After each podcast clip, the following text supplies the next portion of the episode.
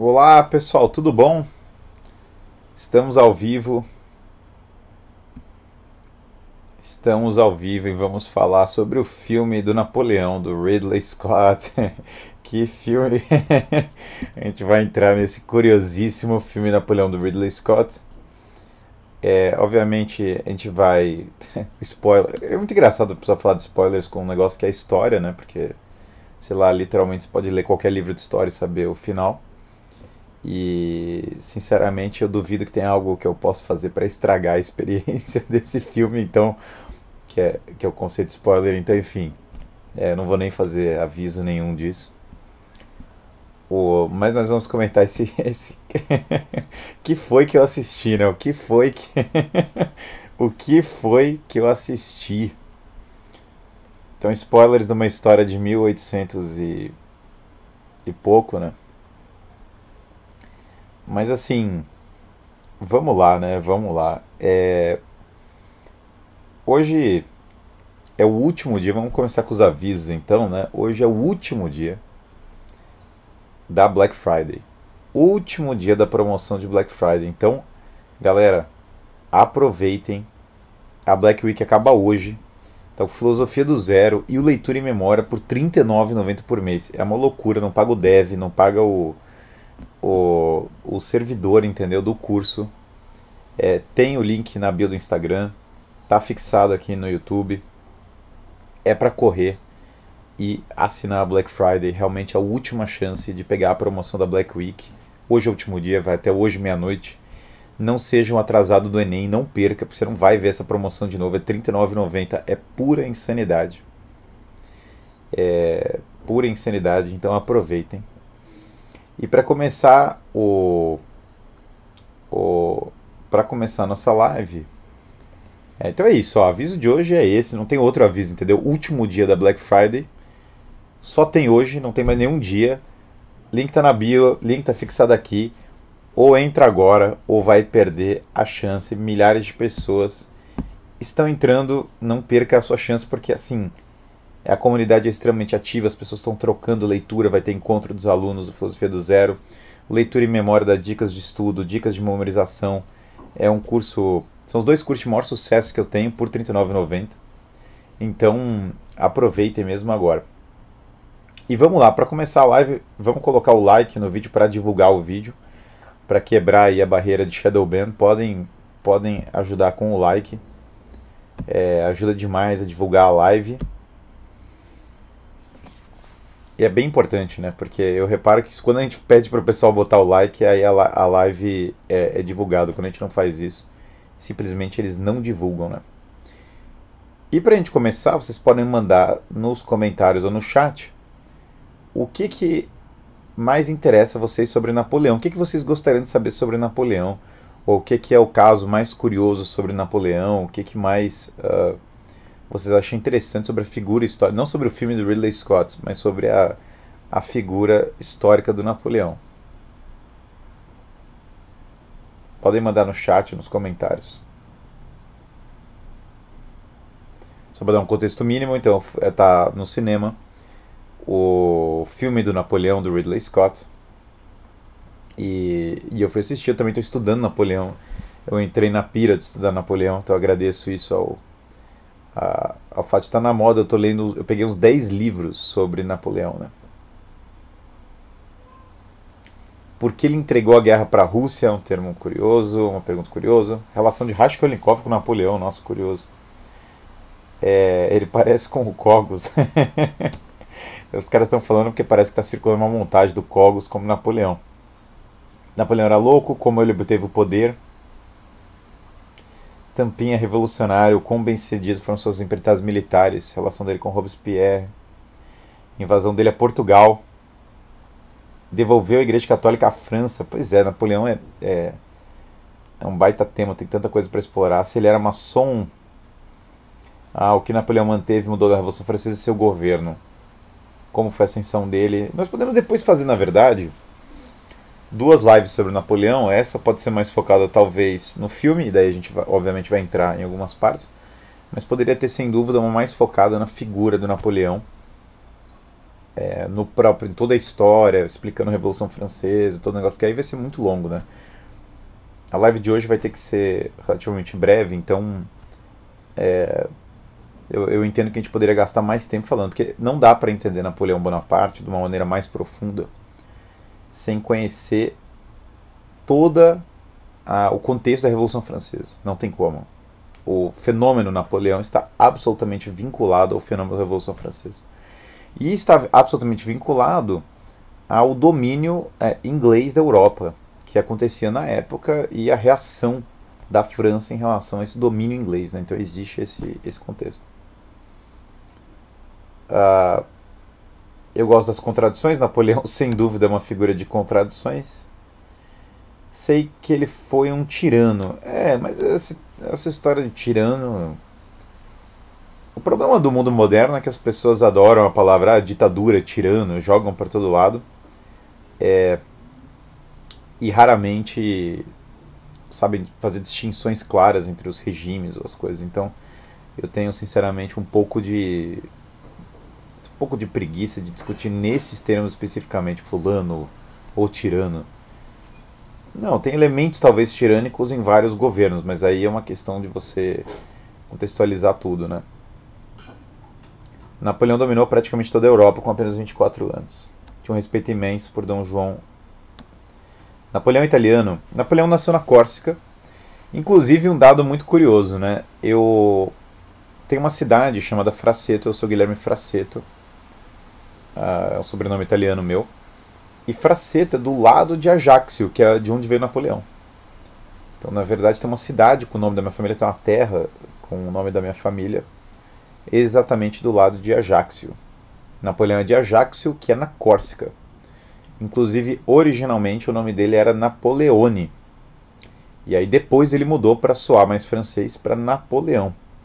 Mas ele vem da Córcega, a Córcega pertencia à República de Gênua.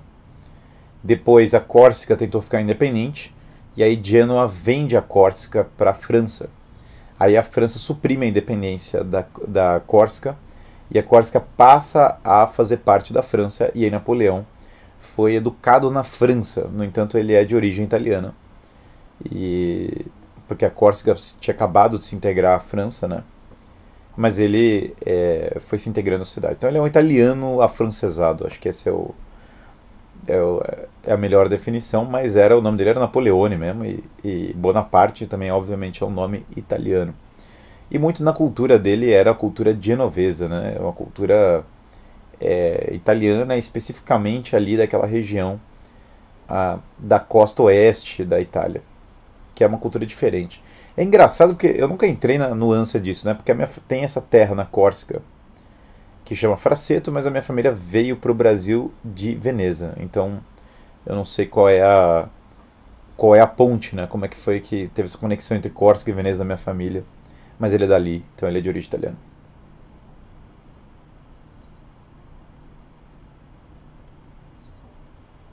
Então é engraçado porque é, Vamos lá então, né? Vamos começar a entrar aqui. Vamos só pegar mais um pouco aqui. Né?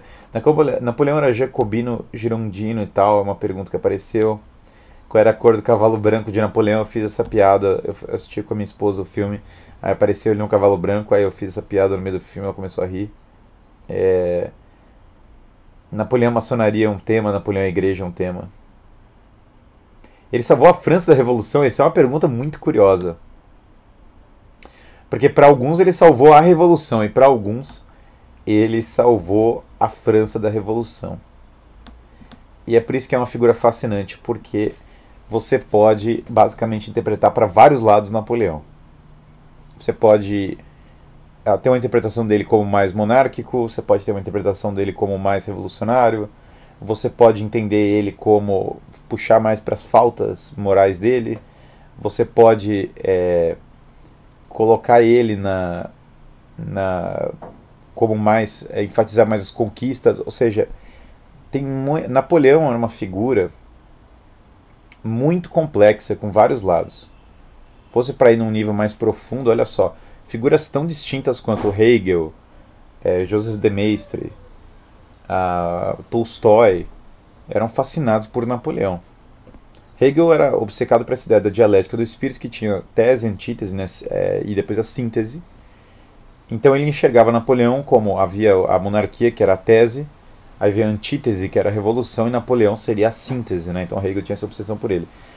Uh, de Maistre, claro, comentou muito sobre Napoleão, porque ele viveu na época de Napoleão, no mesmo contexto. Uh, Thomas Carlyle, que era um intelectual uh, escocês, é, colocou no seu livro sobre heróis Napoleão como um dos maiores. Por outro lado, várias pessoas da igreja às vezes enfatizam o lado revolucionário de Napoleão. Napoleão, ao mesmo tempo que em muitos aspectos tentou controlar a igreja, por outro lado, também se é, falou que, que o dia mais feliz da vida dele foi a primeira comunhão. Então ele é, era uma pessoa de extrema contra, de contradições. Né? Napoleão viveu a vida inteira dele entre lados opostos e entre contradições. Mesmo essa história da Córcega, a família dele alternou entre ser partidária da independência da Córcega e depois ser partidária da França. Napoleão é, fez discurso antimonárquico para depois ser coroado como imperador numa cerimônia fundamentalmente monárquica. Uh, então tem muitos lados aí dessa história. Fugindo do tema, descobrimos que meu marido é infértil. Se você descobrisse isso, você adotaria ou aceitaria é, sua situação? Adotar não é uma ideia, não faltam crianças para serem adotadas no, no Brasil. Mas vamos falar sobre o filme agora. O filme do Ridley Scott, entendeu? É o filme do Ridley Scott. Só lembrando, pessoal, coloca o like para divulgar a live, senão o, eles matam a live literalmente. Podem, ajudem aqui no canal, coloquem o like para divulgar a live. Vamos falar do do filme do Napoleão, Napoleão, e aí por isso eu coloquei esse título. O Imperador do Gado. Veja, Napoleão é controverso, tem vários livros. Eu tô, eu tô no momento, eu peguei, eu separei 10 livros sobre Napoleão. Não para ler todos simultaneamente, mas para ir pegando trechos de cada um, de mais ou menos acompanhando a mesma passagem de partes da vida do Napoleão e entender várias abordagens. Né? Então eu estou exatamente com uma eu estou exatamente com vários, é, várias opiniões sobre Napoleão na ponta da língua. E eu estou lendo um monte, pesquisando, lendo as coisas. E aí eu vou ver o filme do Ridley Scott, Napoleão. Aí eu chego lá e falo, cara, chegou um momento que eu parei e falei, o que eu estou assistindo, entendeu? O que, que eu estou assistindo? Porque assim, é, tinha como, tinha várias maneiras de fazer um filme bom sobre o Napoleão, várias. E eu estava disposto a ver praticamente qualquer narrativa sobre Napoleão.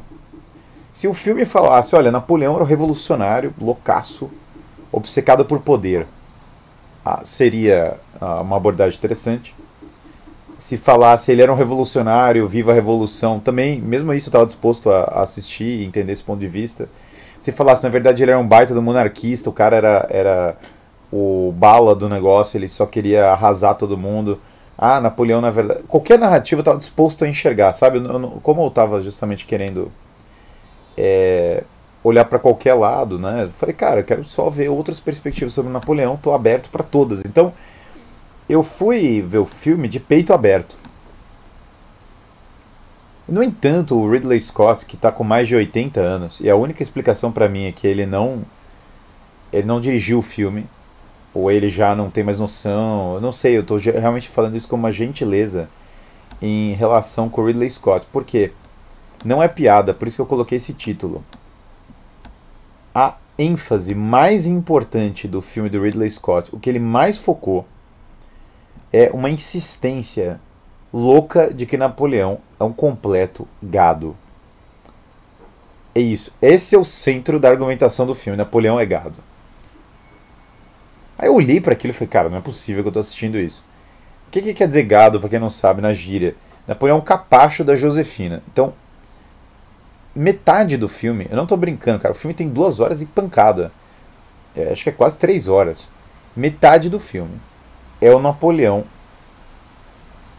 se ajoelhando na frente da Josefina, falando que ela manda na vida dele. Metade do filme é literalmente isso. São umas cenas de sexo muito baixo nível, mas assim, muito baixo nível, coisa tosca mesmo.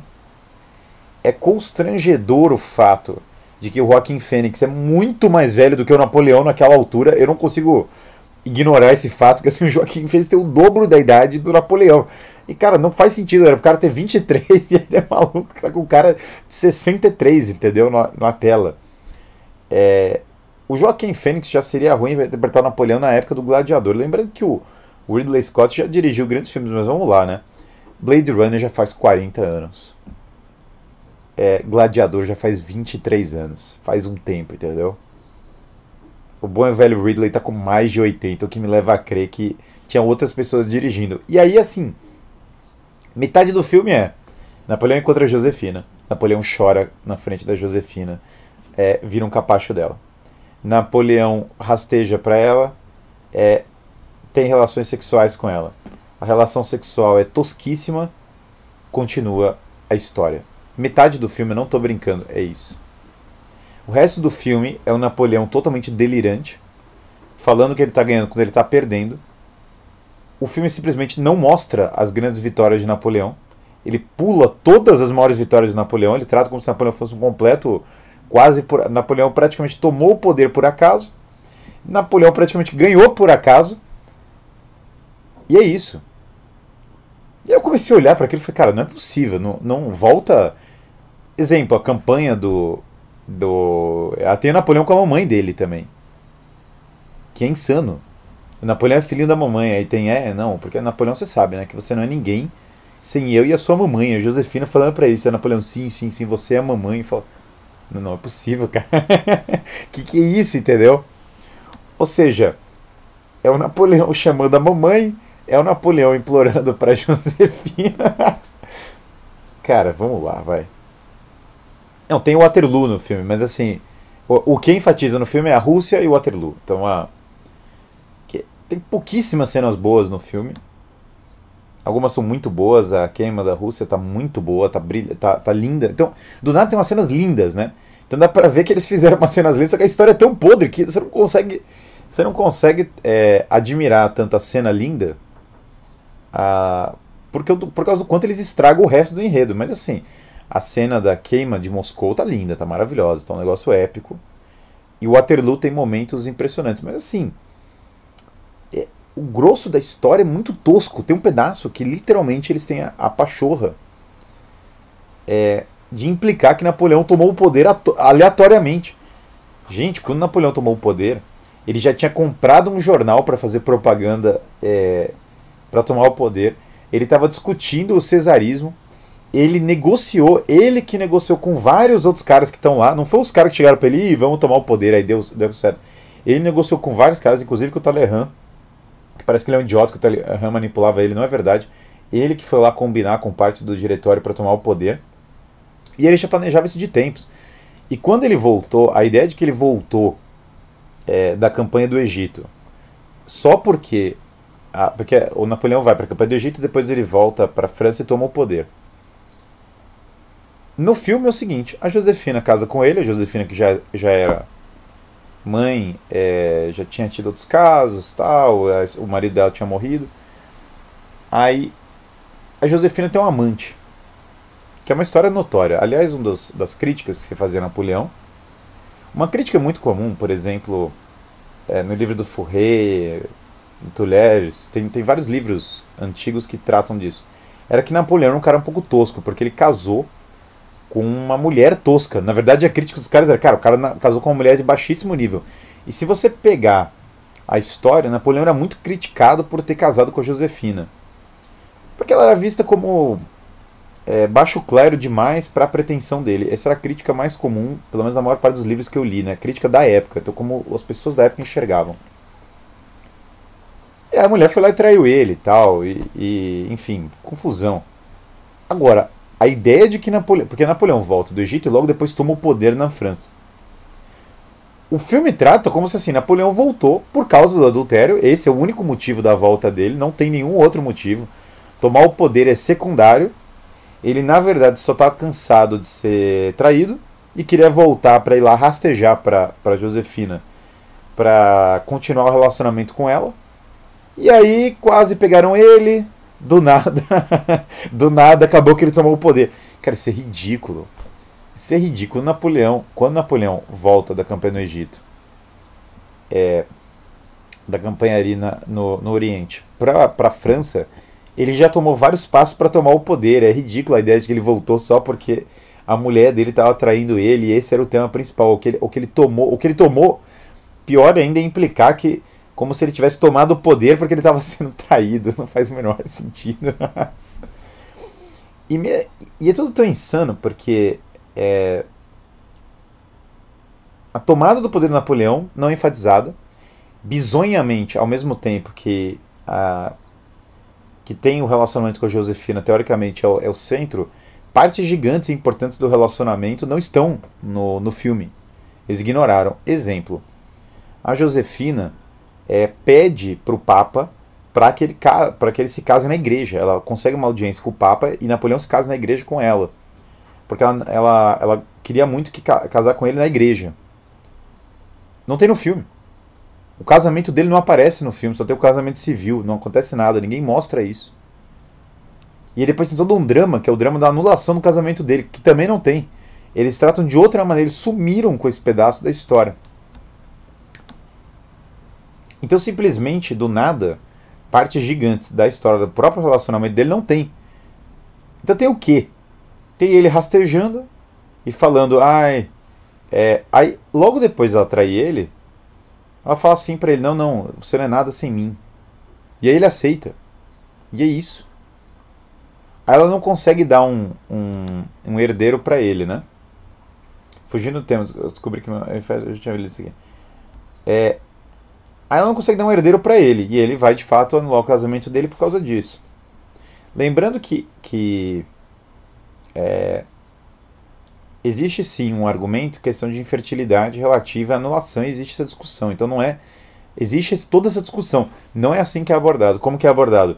Que ele é 100% apaixonado pela Josefina em todos os aspectos, que ele não tem nada exceto paixão por ela, que ele é meio obcecado por ela, é, e que ele dissolve o casamento, tem um divórcio, que eles usam esse termo, é, é uma anulação, e depois ele fica frequentando a casa dela, entendeu? E aí é bem bizarro, porque, por exemplo, o que eles querem. A, é, e ele enfatiza ela: nunca fique triste, viu? Sempre lembre que você para mim é tudo. Um negócio meio esquisito, entendeu? Por exemplo, ele leva o filho que ele teve com a, com a herdeira da Áustria para visitar a Josefina, para mostrar o bebê da outra. Da Josefina abraça. Fala, cara, eu fiz a live ontem sobre a geração Friends. Quem, quem olhou a geração Friends, a série Friends está mais parecida com o filme do Napoleão. Se você olhasse assim, ah, Napoleão é um personagem de um sitcom americano, é, que agora ele está aceitando o domínio feminino, aceitando que a mulher tem que mandar nele, aceitando o, o não sei o que. Parece mais isso do que um cara que dominou o mundo. O cara conquistou a Europa inteira. O que diabos está acontecendo na TV? Calma, gente, calma. Napoleão conquistou a Europa inteira. O que aconteceu? Como é que o cara faz um filme? Como é que o cara tem a, a, a coragem de fazer um filme falando assim: não, Napoleão era idiota, era um ignorante completo, é, o cara era o capacho, a, a mulher é, mandava nele, ele deixava a mulher ficar traindo ele direto, inclusive com o rei da, da, da, da Rússia. Ele chega no trono da Rússia e fala que queria dar umas palmadas no, no rei, que ele tem do nada uma obsessão pelo czar, que é meio estranho, e daí ele quer dar umas palmadas no czar, e daí o czar meio que quer pegar a mulher dele, esse é, esse é a ênfase do negócio. Então, muito mais do que a política, a briga do czar com a Inglaterra, toda a briga pelo domínio da Europa, todo o contexto da Turquia. Não, esses itens não são importantes para serem abordados pelo visto. Tem uma frase ou outra. É, isso, claro, não é, não tem que ser abordado. O que tem que ser abordado é que o Napoleão estranhamente quer dar umas palmadas no czar da Rússia e o czar da Rússia quer pegar a mulher dele. Essa é a, essa é a grande ênfase do negócio. Você assistiu o filme, ninguém sabe qual é a briga. Ninguém sabe qual é o contexto, ninguém sabe por que ele está em guerra com a Inglaterra, ninguém sabe por que qualquer coisa, entendeu? simplesmente ele é, é, ele tomou o trono. Tem quase uma coisa assim, ele tomou o trono da Rússia porque ele era obcecado pelo Alexandre. Ah, tá. Na verdade, é, se o Alexandre fosse aliado dele, ele ganhava a guerra. Esse negócio de tentar tornar isso simplesmente uma questão extremamente pessoal é muito estranho. Bastava ele ter a aliança da Rússia que ele simplesmente ganharia. Fim, a Inglaterra seria derrotada. Os, o, o, Napoleão que os ingleses pediram a Deus. Bom, esse é o Napoleão que, o, que o, os ingleses contaram a história, né? Então, é, ele é muito gado na história, mas ele é muito gado. Cara, uma boa parte da história é literalmente a mulher dele traindo ele. E as cartas vazando a mulher dele traindo ele, mas assim. E ele voltando para ela e falando: Minha querida Josefina, tudo é por você. Eu tô invadindo a Rússia por você. Tô lutando na Áustria por você. É por você que eu tô fazendo isso. Ou seja, Napoleão não tem ambição de poder pessoal. Napoleão não é o cara que quer conquistar o. Tem um temperamento duro, frio. É. Não. O cara, na hora, treme perante Josefina.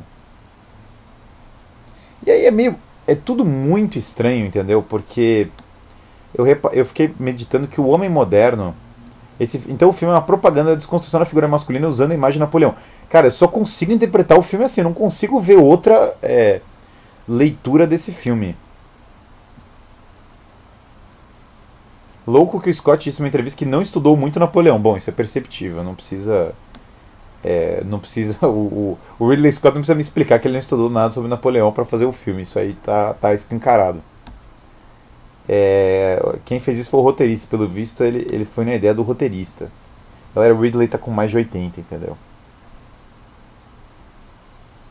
Guilherme, o estúdio obrigou o diretor a cortar o filme, por isso ficou sem sentido. No streaming terá 4 horas.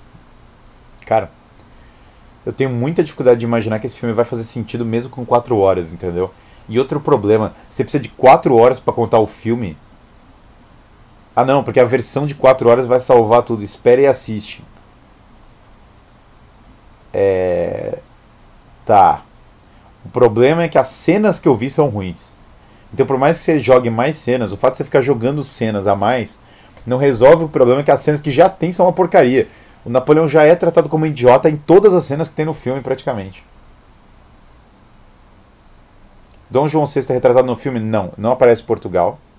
Não tem Portugal. É, tem um Duque de Wellington mais velho e soberbo pra caramba, e é isso.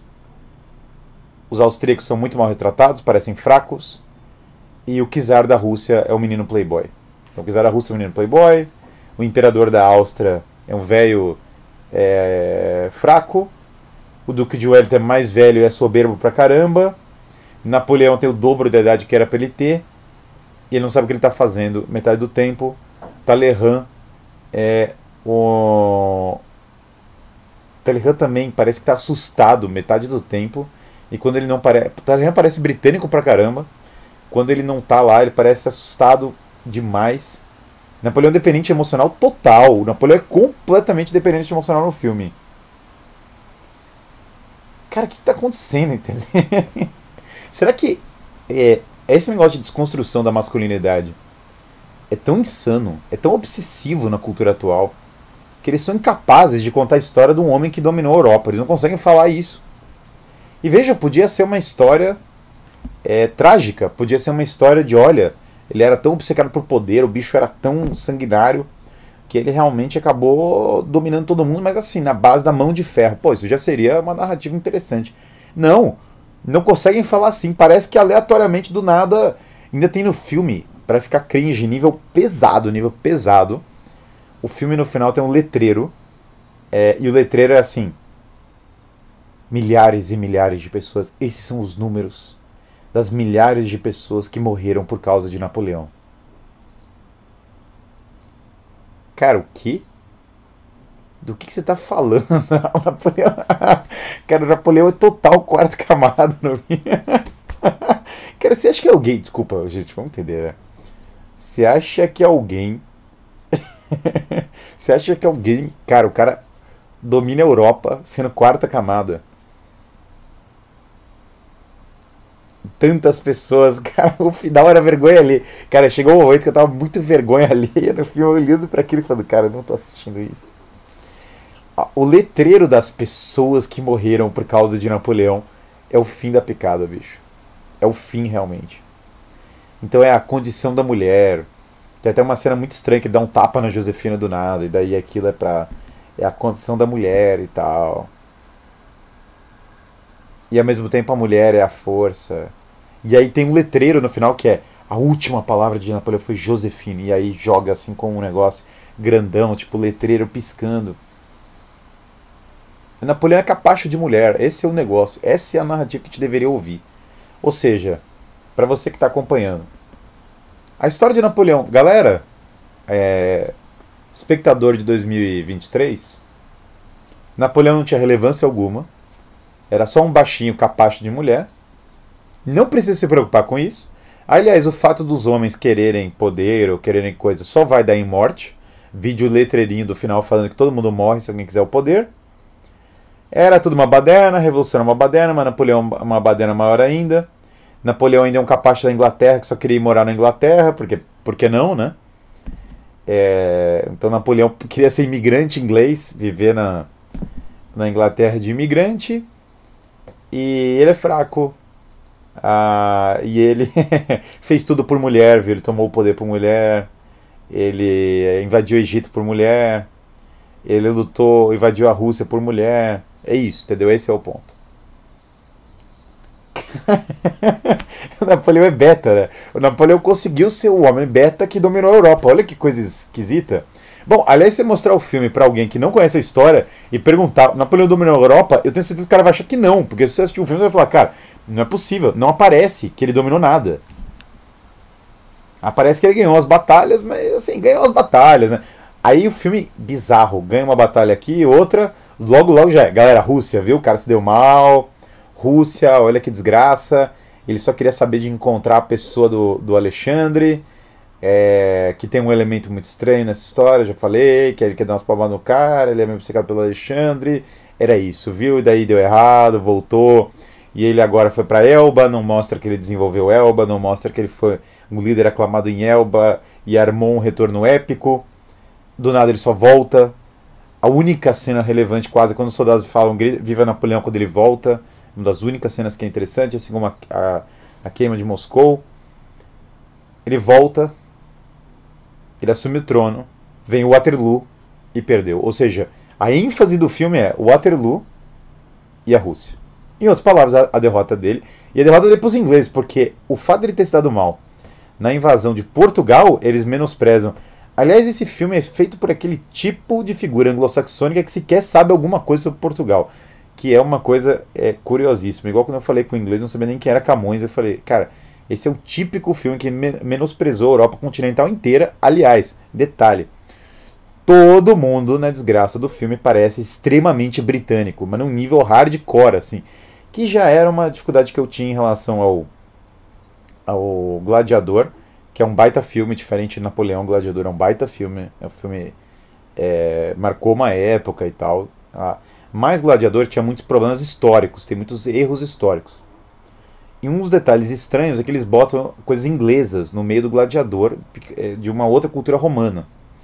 Só que aqui é no nível muito pior, os franceses se portam como ingleses, o que é bizarro.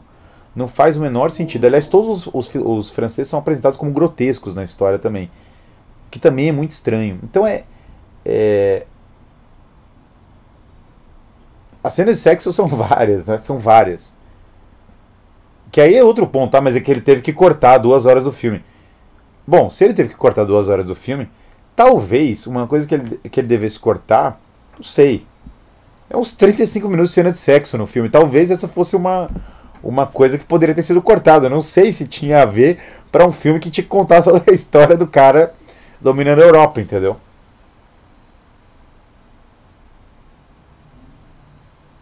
É um negócio tão estranho. Eles, claro, não se dão trabalho de falar em outros idiomas no filme direito. É, é tudo em inglês, é estranho. Ah, muito diferente quando você assiste A Paixão de Cristo. que francamente não tem nada, é, assim, que francamente é de um nível tão superior que, porque, sei lá, eles fizeram um esforço para colocar os idiomas corretos. Ah, não tem nada, ninguém tá nem aí. Você está pegando muito leve. Eu tô pegando leve mesmo. O filme é tosqueira de um nível inimaginável. Eu parei e falei, cara, o que, que é isso? Mas aí a reflexão minha é a seguinte. A, a minha maior reflexão aqui é a seguinte. O homem moderno não quer. Ó, primeiro, isso é propaganda. E isso é tosqueira. O homem moderno não consegue compreender homens fortes. Não pode ter homens fortes. Na... Isso tá claro no lado do Napoleão. Homens fortes estão vetados. Hollywood não pode divulgar um filme que tem um homem forte. Não importa se o não importa se é Napoleão, não importa se, quem é que seja o personagem, homens fortes estão proibidos. Não pode ter homens fortes. O homem alfa está terminantemente proibido. Todos os homens têm que betar infinitamente em todos os filmes. Conquistadores monárquicos proibidos têm que ser idiotas, têm que ser trouxas, têm que ser manipuladores. Vetado também. É, é, algum, alguém que seja que não seja inglês, que seja que seja em algum nível, possa ter algum argumento contra os ingleses, vetado. A Inglaterra não tem nenhum problema, a Inglaterra nem aparece o contexto, é, não tem nada. A crítica à Inglaterra não pode aparecer em nenhum nível, esquece. Mesmo assim, compensa ou não assistir. Cara, se tem um filme que não compensa assistir, é Napoleão. Eu saí do negócio eu só não vou falar que eu tô arrependido de fazer porque eu assisti para fazer esse conteúdo, né? Mas é isso mesmo. Metade do filme é desculpa por ser homem, Josefina. Josefina, não, tá bom, viu? Eu vou só continuar te traindo aqui, mas valeu pela desculpa. cara, eles estão eles zoando com a nossa cara. Eu, eu, acho que, eu acho que estão zoando com a nossa cara, não é possível. Chega um momento que, que deve ser zoeira, né? Deve ser zoeira, assim. Chegou uma hora que os caras estão zoando, né? Eles estão debochando de. de é, eles estão debochando da gente. Eles estão rindo da gente. Eles estão eles começando a achar que a população é tão idiota. Mas é tão idiota. Eu não tô brincando, gente. Isso aqui não é piada. Eles acham que a população é tão idiota, mas tão estúpida, que não importa o que eles inventem na tela, tem uma parte da população que eles estão certos. Eu, eu infelizmente sou obrigado a dizer isso. Mas eles acham que a população é tão estúpida que não importa, não importa o que eles coloquem na tela, as pessoas vão acreditar que aquilo ali é a história. Elas vão ler um artigo do New York Times falando que não, é daquele jeito mesmo, viu? O filme tá historicamente, ó, certinho. É, as pessoas vão comprar e vão falar, não, realmente Napoleão é um idiota. Que bom, viu? É muito importante nunca deixar uma república se perder, ainda mais com uma figura autoritária. Essa é a mensagem que está lá. Nunca deixem ninguém tomar o poder, nunca deixem nenhuma transição política acontecer, nunca deixem os homens tomar o poder, nunca deixem os homens serem fortes, porque senão só vai ser desgraça e infelicidade. Não questione, não reflita, não saiba o que aconteceu com Napoleão, não saiba a história de verdade. Eles acham que a gente é idiota, eles acham que todo mundo é idiota. Eles acham que Napoleão é, é, é o Fiuk pedindo desculpa por ser homem. E eles acham que o povo é trouxa. E vai assistir aquilo e falar, não, é verdade mesmo, Napoleão é idiota, que bom, vou continuar vivendo minha vida, viu? Obrigado, Hollywood. Valeu, Hollywood, é, é isso mesmo, viu? Eles estão achando que nós somos idiotas. O Wendell, ó, oh, grande Wendell, abração, Wendell. Maverick melhor que o Napoleão. Cara, o Maverick é o oposto do Napoleão. A testosterona do Maverick, tão, do, do Top Gun Maverick, né? Do, tão 70 é, mil pontos acima do Napoleão, entendeu? Napoleão ali, se fizer um teste. Se o Napoleão for um endócrino, acabou. Acabou a história. O Napoleão vai ser diagnosticado ali na hora, cara. Não falar, bicho, você tem que, você tem que parar. No Top Gun Maverick é, cara, não pense fácil. O maluco subindo o avião, assumindo paternidade, fazendo um monte de coisa. É, no filme não. Olha, coitada da, coitada da condição da mulher em 1800. Olha como era machista o mundo de 1800. Olha como o mundo era machista. E a revolução estava avançando isso. E as pessoas não entenderam. Eu falo, cara, que machista o mundo de 1800, o que vocês estão falando? Eu, ainda se fosse o filme, porque o filme podia ir para um outro lado, né? Porque é o endócrino, é o médico que olha o hormônio que iria testar a testo do Napoleão e ia dar baixa. Que coisa, cara. Que aconteceu com Hollywood? Que até para falar mal, vai. Mas pelo menos aparecia o, o. O cara é vilão. Mas você ia lá, é, o anti-herói, como queiram. É, mas você assistiu o Poderoso Chefão, o Vitor Corleone, o cara era bala, entendeu? Chegava lá o Vitor Corleone e falava, pô, o cara é bala. O cara vai entregar o negócio. Se o, Vitor, o projeto de poder do Vitor Corleone é pequenininho perto do projeto de poder do Napoleão. Mas você olhava o Vitor Corleone e falava, cara, esse cara sabe o que ele está fazendo. Aí você olha o Napoleão, olha a diferença né, do, do, da forma como, é, uh, como foi interpretado o Vitor Corleone e o Napoleão. A diferença é brutal, cara. O Vitor Corleone ali. É, entendeu? Eu vou fazer uma oferta que não pode recusar, toda aquela coisa. O cara tinha um mínimo de postura. O Napoleão não tem postura. O Joaquim Fênix está muito velho. Ele tá com uma cara de ele tá sem dormir, desgraçada. É, e ele tá olhando para você assim, com a cara assim, fala, cara, esse cara não dominaria a casa dele. Bom, literalmente ele não domina no filme.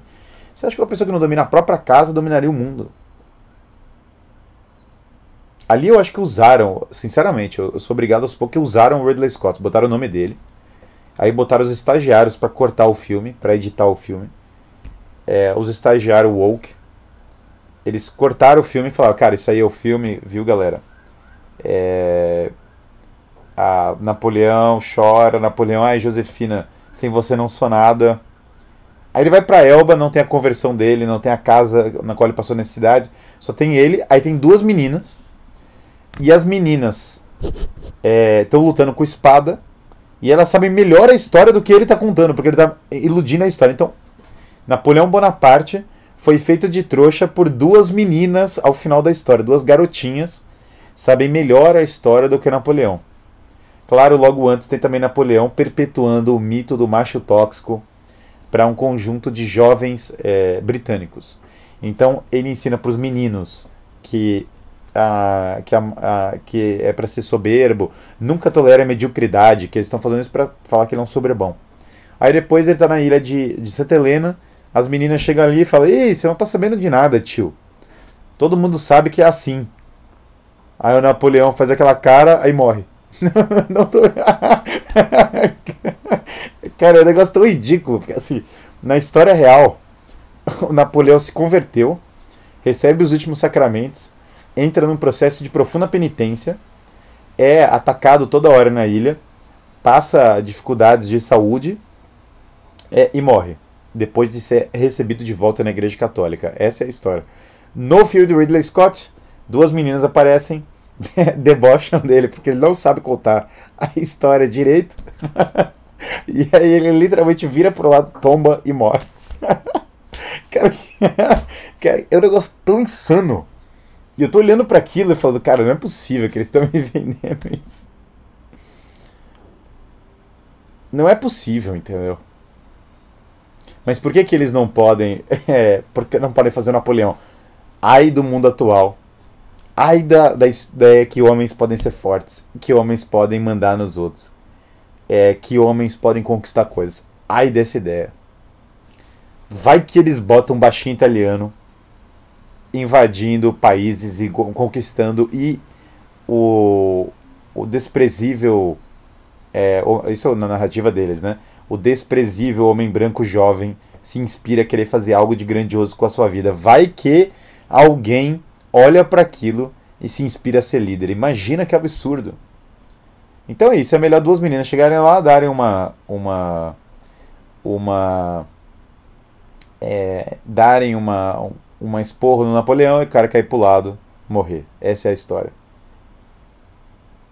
É um negócio tão insano, é um negócio tão patético, é um negócio tão é, tão ridículo que eu não sei, cara. Eu não sei qual. Onde. Eu fiquei, eu fiquei. Eu demorei um tempo. Mas eu acho que é isso. É só desconstrução da masculinidade fim, né? Nem tem nada. Porque assim, eu fiquei um tempão tentando entender. Eu não tentei entender nada sobre Napoleão, porque aquilo não tem. É, tem representatividade? Tem, claro. Lógico que tem representatividade. Afinal, vocês não sabem, né?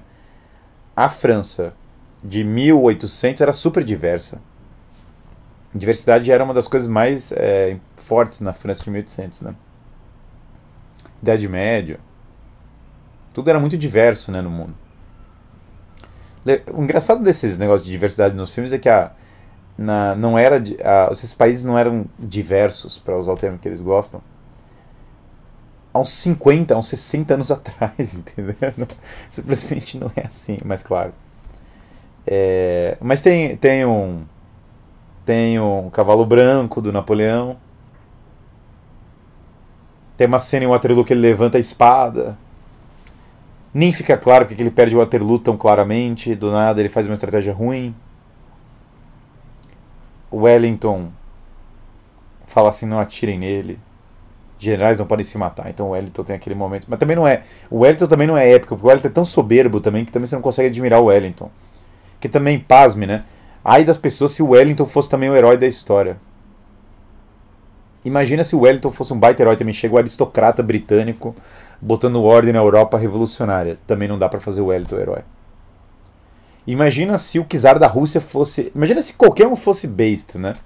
Qualquer líder que eles colocassem como forte ou bom iria quebrar a narrativa. O czar da Rússia chegar e meter a bronca pro Napoleão, ao invés de ser um menino playboy que queria só pegar a mulher do Napoleão, teria quebrado a narrativa. O, o imperador da Áustria ser um cara digno e honrado teria quebrado a, narrativa. É, o imperador da Prússia, obviamente. O Wellington ser o aristocrata que ia botar ordem na Europa revolucionária. Napoleão ser o imperador que é, salvou a França da revolução teria quebrado a narrativa. Qualquer rei que eles mostrassem em qualquer nível, com qualquer virtude, quebraria a narrativa iria imediatamente ser admirado pelas pessoas. Qualquer figura ali, porque só tinha rei e só tinha cara é, querendo mover exércitos. Então, nessa ideia de ódio completo, obsessivo, insano contra a contra a, tudo que é tradicional na Europa, eles não podiam fazer nenhum rei forte na história, não podiam fazer ninguém forte. Então é isso, então todos eram fracos mesmo, todos eram fraquíssimos. O Napoleão tem, tem 60 vezes a, a idade do Alexandre no filme. É um treco assim que você fala. Que Napoleão é pra ter 23 durante boa parte desse negócio. Que era pra ter 30, na, na melhor das hipóteses. O cara mais novo que eu. Napoleão era literalmente mais novo que eu enquanto esse negócio estava acontecendo.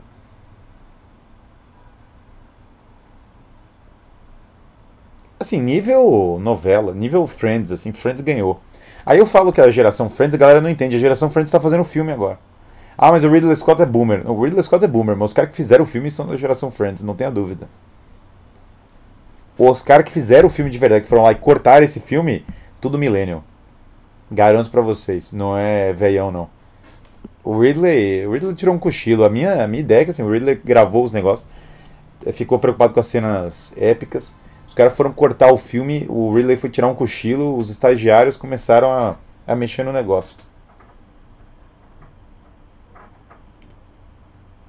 Mas então a, a gente cortou. A, a, gente não sabe direito como foi Austerlitz. Não precisa, né? Para que falar de Austerlitz? A campanha na Itália, a campanha no Oriente, a, a campanha no, no Oriente, Batalha do Nilo. Quem precisa saber da Batalha do Nilo? Quem precisa saber sobre Austerlitz? Quem precisa saber sobre a Batalha de Iena? Quem precisa saber sobre nada disso? Gente, pelo amor de Deus, você acha que é relevante disso? Nós realmente precisamos de muitos segmentos do Napoleão tendo sexo com a Josefina. É isso que o povo quer ver na tela. Ninguém quer saber de Austerlitz. Aí depois os caras fazem meme falando: pô, homens só pensam no. No. É, homens só gostam de uma coisa e é nojento. Sim, nós só gostamos de uma coisa e é nojento é, a restauração do Império Romano. É isso que os homens queriam ver no filme. Chorem se contorçam. Todo mundo que foi. A expectativa e a hype pro filme é para ver o cara querendo restaurar o Império Romano. Ninguém quer ver essa pornô chanchada na tela. Ninguém aguenta mais isso. Ninguém mais quer saber de cena de sexo na tela. Chega, já deu. Os caras tão velhos, os caras tão loucos. É, não tem mais sentido algum. Todo mundo ficou louco. Essa pornô chanchada é uma coisa ridícula. As pessoas têm que parar de botar esse monte de cena de sexo vulgar nos filmes é, porque mostra um espírito vulgar, mostra um espírito plebeu e vulgar. Ao invés de dominar a Europa, o que interessa é a vida sexual do Napoleão. É exatamente o que o Thomas Carlyle fala, que ele chama no livro dele de valetismo. Do cara que o valet agora é o centro da vida social. E aí o Thomas, o Thomas Carlyle fala, ninguém é o herói pro seu valer. Ele fala isso exatamente em relação ao Napoleão. Os caras querem saber da fofoca da vida pessoal dele, ao invés de falar da grandeza que o cara fez. É muito pequeno. É muito pequeno. O filme é feito por gente pequena. Gente que tem um raciocínio pequeno. O que me faz refletir de que, na verdade, a cultura como um todo ficou pequena. Napoleão, de verdade, admirava César, Alexandre, Carlos Magno queria ser um conquistador ao modo deles. A nossa cultura pequena acha que todo mundo só quer saber de sexo de uma maneira grosseira, é, não, é, todo mundo é sexualmente frustrado, é gado, é capacho, é trouxa e é fraco. É isso que eles querem ensinar para as pessoas, que todo mundo é isso. Então é uma piada, é uma vergonha. É uma completa vergonha. Fiz um vídeo analisando a semelhança da invasão de Hitler e Napoleão da Rússia. Você acha que a personalidade de ambos era semelhante? Qual era o objetivo da invasão de Napoleão, já que a do Hitler acaba com o comunismo? Napoleão era manter o bloqueio continental e, e, em certa maneira, se vingar da Rússia. O problema, é, não, as motivações são bem diferentes. As duas foram decisões equivocadas e as motivações foram distintas. Só que no caso do Napoleão, é que o Napoleão não esperava, Napoleão calculou para tomar a Moscou. Ele não calculou que eles iam vazar e queimar a cidade. Realmente isso é, é, é, um, é um nível. Napoleão estava é, muito preparado para lutar contra, contra os alemães, porque os alemães é aquela coisa. É, os alemães chegam no dia da batalha, eles aparecem no dia da batalha, eles lutam tudo certinho. Então Napoleão arrasou os alemães. Napoleão surrou os alemães em todos os níveis que vocês puderem imaginar. Ele, ele chamou os alemães de filhinho, deu palmada neles e falou: Cara, vocês é, não tem para onde ir. Ele surrou completamente tanto a Prússia quanto a Áustria. No entanto, ele não estava preparado para lidar com os portugueses e os russos, porque o português, o português e os russos acabaram com ele, porque o português vazou e aí ele não sabia como lidar com isso. Os caras foram pro Rio, né? que eu acho genial. Eu, eu agora, cada vez mais lendo sobre Napoleão, eu vejo como os portugueses foram geniais. Os caras simplesmente vazaram, né? E os russos loucaços começaram a, a botar fogo na própria cidade. Então, é, o planejamento dele deu errado ah, porque ele não equacionou o, o imprevisível, né? ele não levou em consideração o imprevisível no nível que ele precisaria. Mas eu sempre achei que o bloqueio continental é uma estratégia ruim, então também acho que isso é uma ideia ruim. No final, para os aspirantes que eu admiro, que é intuitivo nas batalhas, não sabe como ganha, mas ganha. Só sabe o certo como posicionar os canhões. Pois é, no filme é assim. Ah, não, ele entende dos canhões. Cara, que que é isso?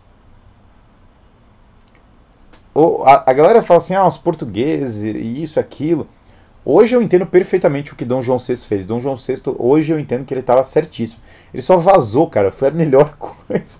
Napoleão se lascou nessa, porque começou uma guerra na Espanha por causa disso, e aí teve uma guerra de guerrilha na Espanha que prejudicou demais ele.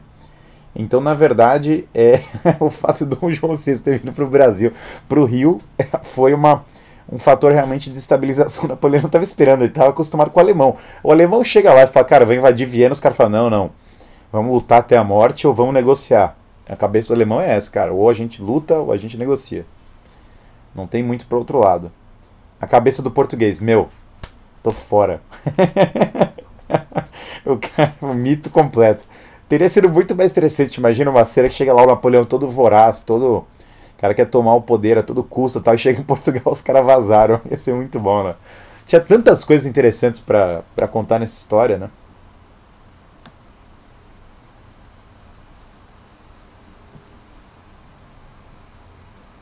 Fiquei esperando eles colocarem Tolstói, é, é, o, o Tchaikovsky, né? O Overture 1812, durante a invasão da Rússia. Mais uma frustração. Cara, que, Tolstói, desculpa, Tolstói, é, Tchaikovsky e outros tantos estão muito acima do imaginário do cara, da, galera que fez esse filme, desculpa.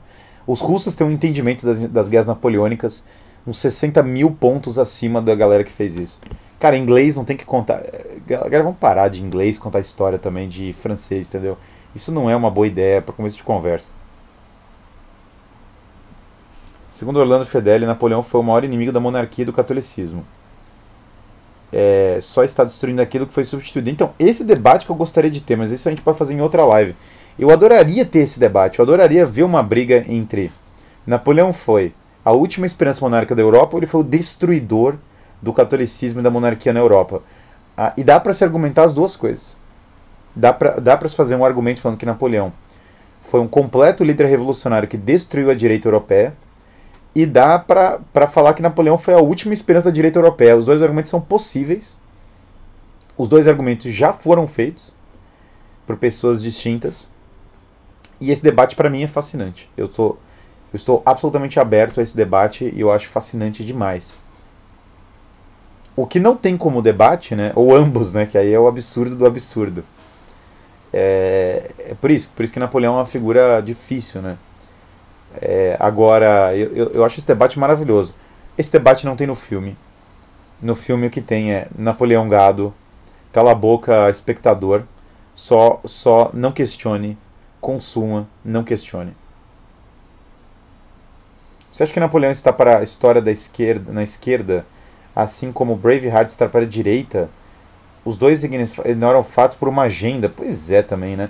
Você sabe que Braveheart tem muito erro histórico também. O outro filme, que é um baita filme, mas é um filme que tem muito erro histórico.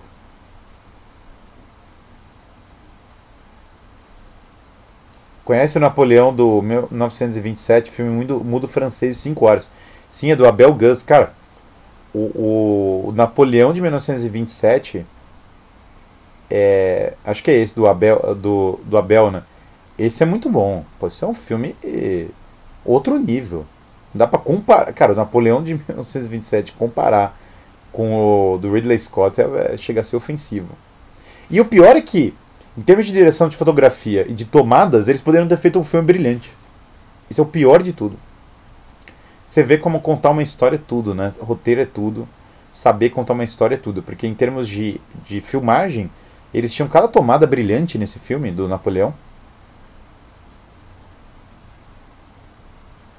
Dom João falou para Napoleão: Quer, vem buscar. A esquerda não curte Napoleão. É, no geral não. Talvez por um motivo. Mas aí é. é depende do, da, da linha. Estou falando para vocês, tem toda a interpretação do mundo sobre Napoleão. Nenhuma das que eu li, nenhuma das que eu li num livro é o que está no filme. Eu não achei nenhum livro que tenha essa narrativa. Aliás, o filme não é baseado num romance sobre Napoleão? Porque lá aparece, né? Deixa eu só olhar isso aqui.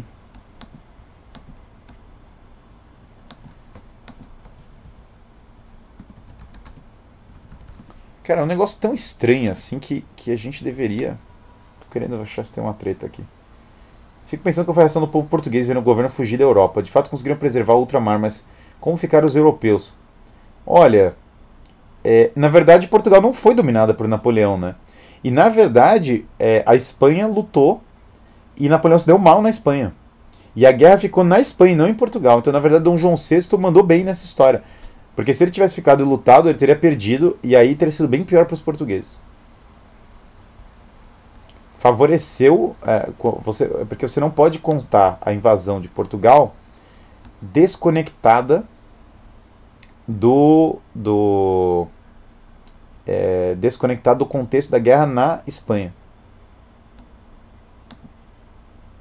Ó, esse cara aqui, David Scarpa, foi o cara que, que dirigiu, que reside em Los Angeles, Califórnia.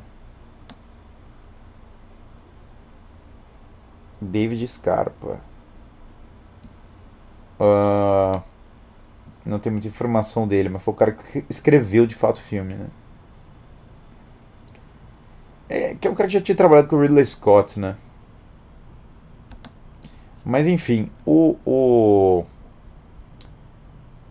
muita gente quis, quis detonar Dom João VI, mas ele prejudicou Napoleão. Agora, Napoleão, infelizmente, a guerra na Espanha desestabilizou toda a América Latina, né?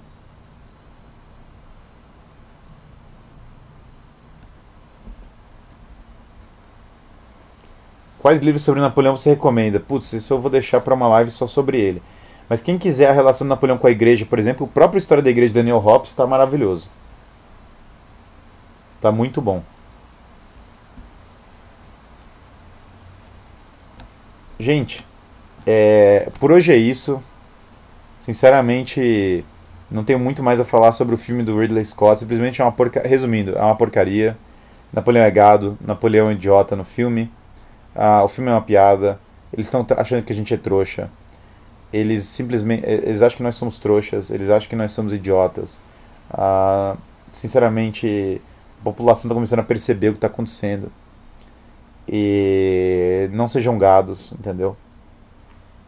O quadro Autocoroação de Napoleão mostra a influência da quebra com a tradição de Carlos Magno e São Luís, fora o fortalecimento de nacionalismos. É, isso é uma, uma leitura bastante possível.